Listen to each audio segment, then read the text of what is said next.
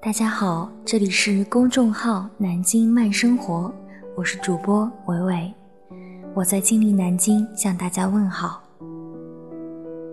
今天晚上跟大家分享一篇文章，文章的名字叫做《别怕，有我在》。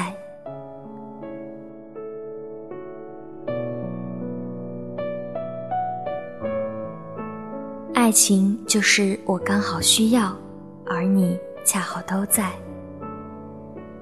每一个女生都是柔软的，只是生活逼着她们活得越发的生硬。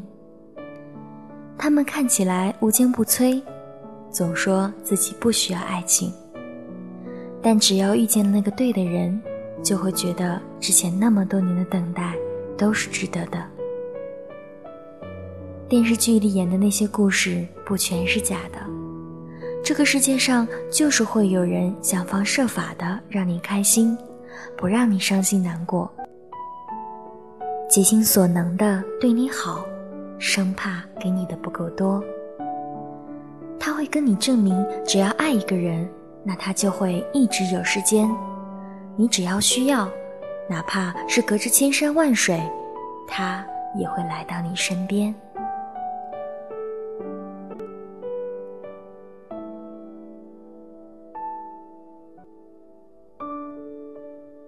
我身边的很多人都觉得自己可能会孤独终老，他们早已经对爱情不抱任何的希望，只能够靠自己野蛮生长，单枪匹马的面对风雨，在摸爬滚打中让自己变得越来越强大。我的老友阿雅同样是这样一个女孩，什么事情都习惯自己来做，从来不去依靠谁。好像浑身都带着尖刺儿一样，不容许任何人靠近。他独身了很多年，堪称是爱情的绝缘体。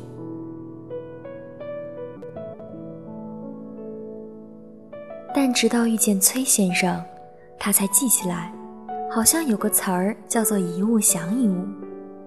这个时候，他才愿意卸下面具，去当一个小女孩，不再剑拔弩张。变得温柔起来，尽管对方并不帅气，也不多金，但比起那些只会打嘴炮、玩尽暧昧、说喜欢他的那些人，崔先生会在他需要的时候第一时间出现，帮他解决问题，给他当下最需要的陪伴。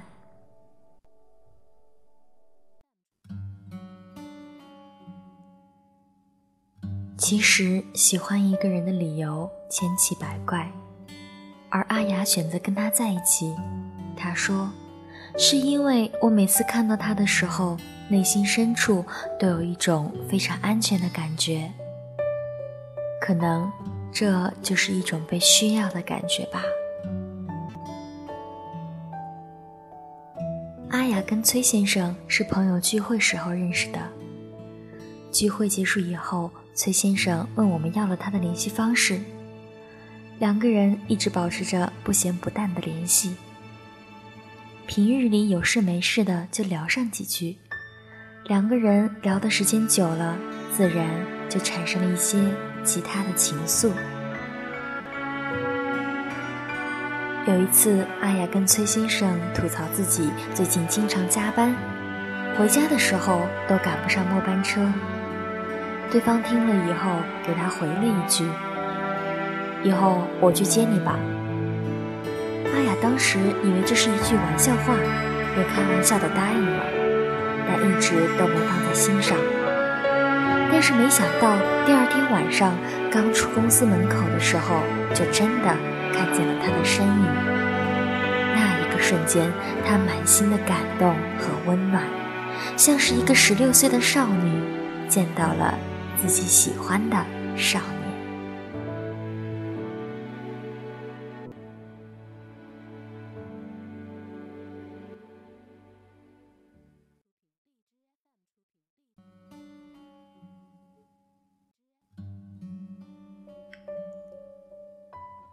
阿雅住的是老小区，很多路段都没有光亮。两个人走在路上的时候，崔先生问他：“以前都不怕黑的吗？”阿雅无奈的笑了笑，然后说：“以前我自己一个人都习惯了。”崔先生突然停下脚步，很认真的对他说：“是啊，一个人太累了，以后我都来接你吧，这样你就不用自己一个人走夜路了。”不知道为什么，阿雅那一瞬间就觉得这个男人很靠谱，内心也被一股暖流渐渐的充斥着。她好像觉得这条路再漫长，也不觉得害怕了。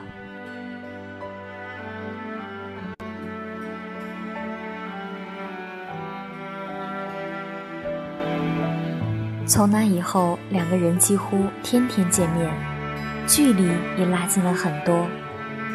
阿雅也逐渐敞开心扉。以前她遇见麻烦的事情，都会想着自己去解决，从来都不声张，生怕是给别人添麻烦。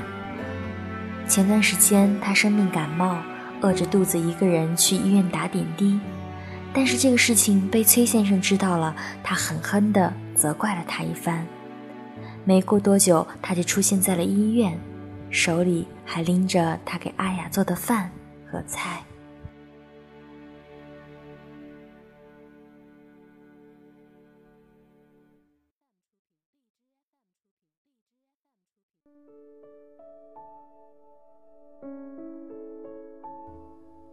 阿雅以前把爱情看得太过奢侈了，觉得像他这样的可能以后再也遇不见了。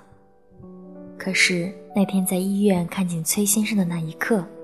他突然感受到了那种力量，那种力量可以对抗孤独，也让他感受到了一种莫名的踏实。他突然觉得以前这个城市就像是一个战场。一直以来，他都习惯了一个人孤军奋战，从来都没想过背后会有一双眼睛在默默的陪伴着。像阿雅这种姑娘，习惯性的将自己包裹在一个坚硬的躯壳里，只能够允许自己与外界硬碰硬，从未展露过给任何人内心深处的柔软。她第一次被崔先生这种无意识的关怀戳中了，就好像有人生生的拿一根刺穿透她坚硬的外壳，狠狠地戳破她内心的柔软。那一刻，他突然觉得委屈，好像第一次被人发现了心底的秘密一样，委屈的像个孩子一样哭了起来。也是从这一刻开始，他决心与眼前这个男人在一起了。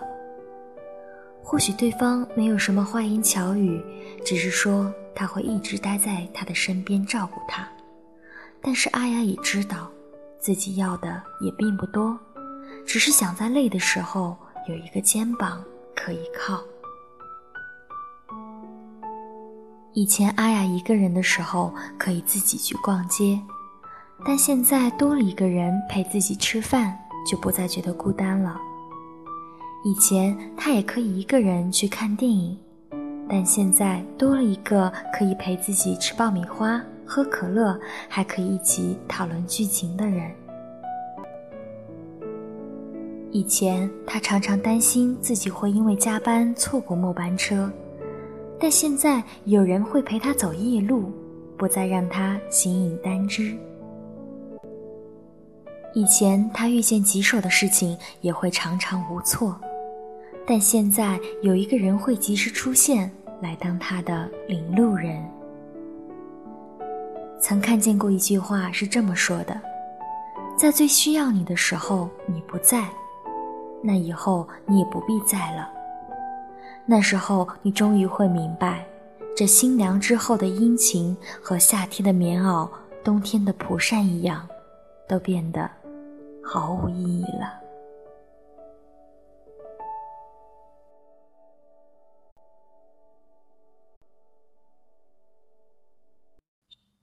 是啊，爱情就是默默无闻的陪伴。也是一路走来的悉心照顾，是是我需要的时候，你在第一时间伸出手，然后你会告诉我，就算这个世界被大雨倾倒，而我会一直给你最温暖的怀抱。